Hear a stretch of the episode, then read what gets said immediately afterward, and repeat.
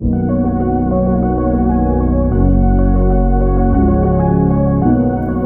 aqui é a doutora Sônia Belino e seja muito bem-vinda ao meu podcast. Aqui você tem acesso aos melhores momentos dos meus conteúdos sobre saúde e longevidade feminina. Tudo que toda mulher deveria saber sobre cuidar da própria saúde. Doutora, eu faço pilates duas vezes por semana, eu faço massagem três vezes por semana. Gente, massagem é uma delícia, eu amo. Eu faço massagem pelo menos uma vez por semana, porque faço liberação miofascial, relaxa. Hoje eu fiz também. Libero ocitocina, que ocitocina é o hormônio do orgasmo, é o hormônio que a gente libera também quando está apaixonada, é o hormônio que naturalmente a mulher libera quando vai parir faz as contrações do útero, faz a ejeção do leite, mas quando a gente não está grávida, a gente usa ocitocina e libera ocitocina para ter orgasmo. E também quando a gente está apaixonado, e quando a gente abraça, e nas massagens. E a ocitocina calma. A ocitocina melhora muito quem tem fibromialgia também.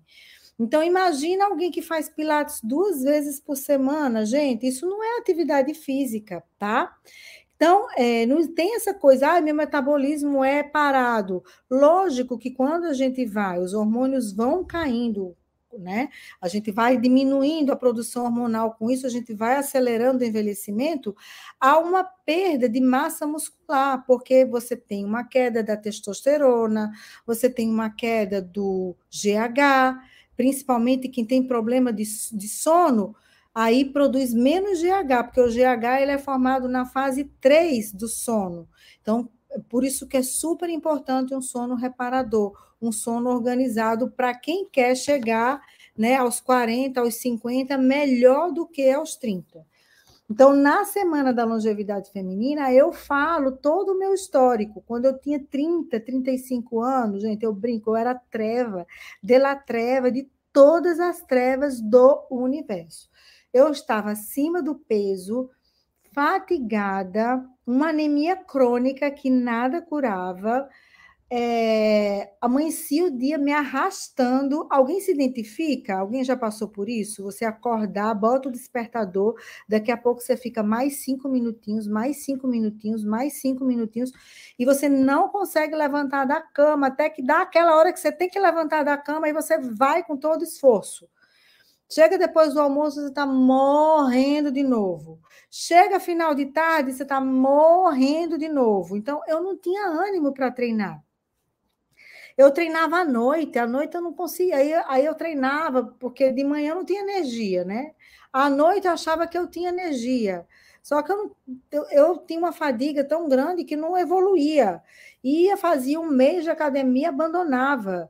E eu tinha uma alimentação que eu achava que era o máximo né? Uma alimentação diet, light, mas cheio de que? Aditivo químico, cheio de adoçantes, edulcorantes artificiais, glúten, laticínios, era louca por leite, fui criada com leite, muitos de nós fomos criadas com leite, até fiz um post do leite aí que bombou no feed. Quem não viu ainda, vai lá, porque olha, o fato de eu ter retirado o leite da minha vida melhorou tanto a minha saúde que vocês não fazem ideia.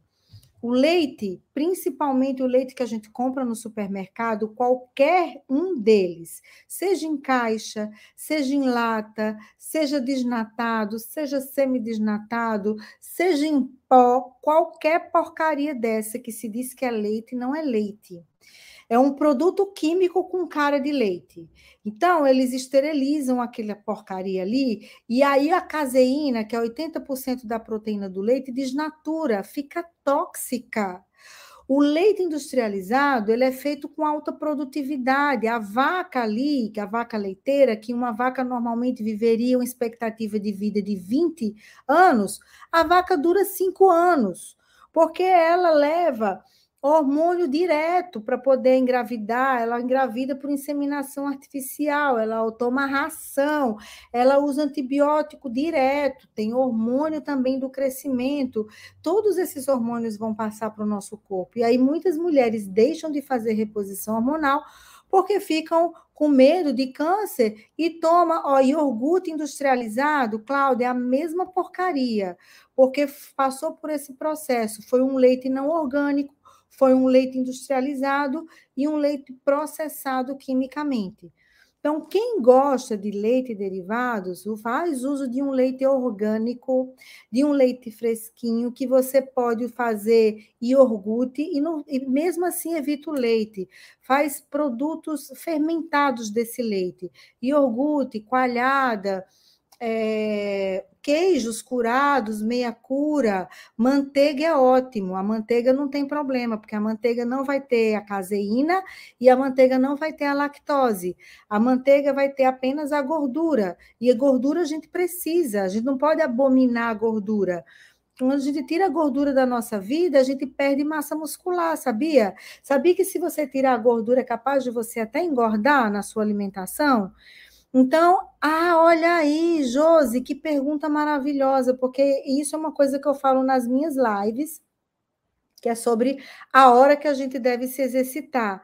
E lá no Congresso da Longevidade, no simpósio agora, foi muito abordado esse assunto. Olha só, coalhada industrializada, não. É a treva, treva de la treva, é horrível. Quando você tirar a coalhada, tirar essas porcarias de leite, você vai desinchar, você vai emagrecer, você vai ganhar muita energia, muita disposição. Olha só, nós temos o mesmo genes lá da época dos, dos, dos, homens ancestrais, né? Lá da época da caverna, lá da época de, de 10 mil anos, de milhões de anos atrás. Nós temos o mesmo DNA. E nós evoluímos porque o nosso DNA aprendeu a economizar. Então, a gente economiza. Tudo que a gente come ultrapassou a nossa cota, aquela comida vai virar gordura no nosso corpo, porque a gordura é a nossa dispensa porque a gente não sabe, o nosso corpo não sabe se a gente vai ficar em jejum, não vai ficar, ele não sabe disso. Que antigamente não tinha geladeira, não tinha supermercado.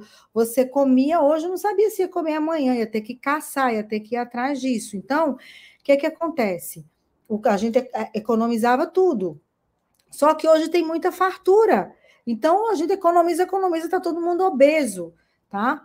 Então, quando é que a gente fazia exercício? Quando a gente acordava pela manhã, que a gente acordava com a claridade natural, liberava o cortisol, tinha o reflexo da fome, a gente ia atrás de ou caçar algum animal para comer, ou coletar frutas, né? Coletar o que o estava ali naquela vegetação ao redor. Então, os nossos genes, eles estão preparados para a gente treinar pela manhã e principalmente em jejum. Esse é o nosso perfil biológico, isso é o normal. Não é normal você comer frango e batata doce e treinar. Não é normal você ir treinar à noite. À noite é péssimo. À noite você vai aumentar cortisol quando não é para aumentar. À noite vai atrapalhar teu sono. Ah, doutora, mas eu treino e desabo na cama. Você desaba de tão exausta. Mas isso não te dá é, qualidade de sono não te dá qualidade de sono. É, então, é importante isso que vocês saibam. O ideal é pela manhã.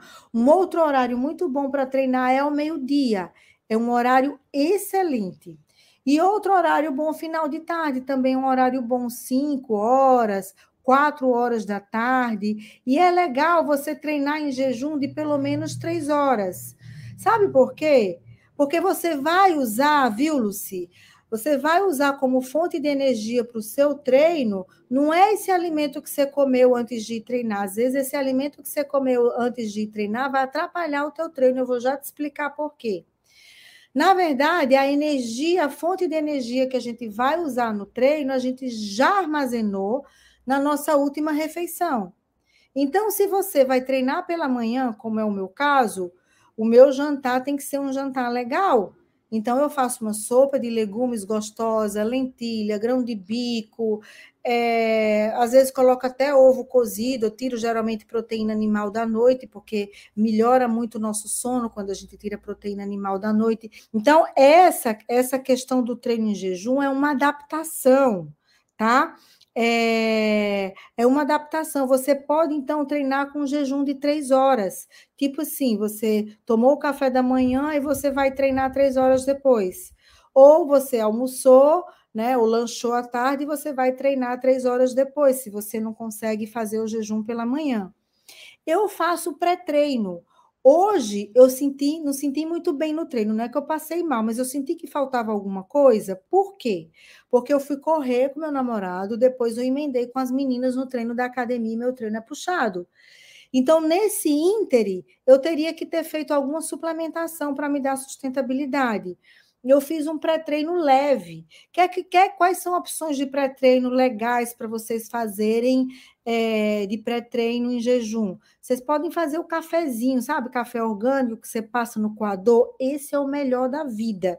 E é o que eu tenho postado sempre nos meus stories. Aquele café expresso, aquele café de cápsula, pelo amor de Deus, tira esse café, café de cápsula. O tempo de treino, gente, é relativo, depende da intensidade do treino. Por exemplo, eu treinei meia hora, eu fiz um treino intervalado de alta intensidade. O que, que é isso? Corrida, um minuto, aí três minutos descansando, um minuto correndo, três minutos andando mais leve, um minuto correndo, força total. Esses altos e baixos, altos e baixos, isso é maravilhoso para o nosso cardio. E isso acelera o metabolismo da gente, que é uma coisa. Você passa o dia queimando calorias o dia queimando calorias. Outra coisa que ajuda muito a gente a aumentar a taxa metabólica basal, o nosso metabolismo, é a preservação da massa muscular. Mulherada, não tem jeito, vocês têm que ficar amigas da academia. Vocês têm que puxar ferro. Não tem como envelhecer bem sem puxar ferro, sem fazer, ó, musculação. Quer fazer pilates? Ok, mas três vezes por semana. Intercala com outro treino, porque senão isso não é treino, é fraco. E aí, gostou desse conteúdo? Então compartilha com as suas amigas nos grupos do WhatsApp, parentes e quem você acredita que esse conteúdo vai ajudar. Aproveita e me segue lá no Instagram, arroba e até o próximo episódio. Um beijo enorme!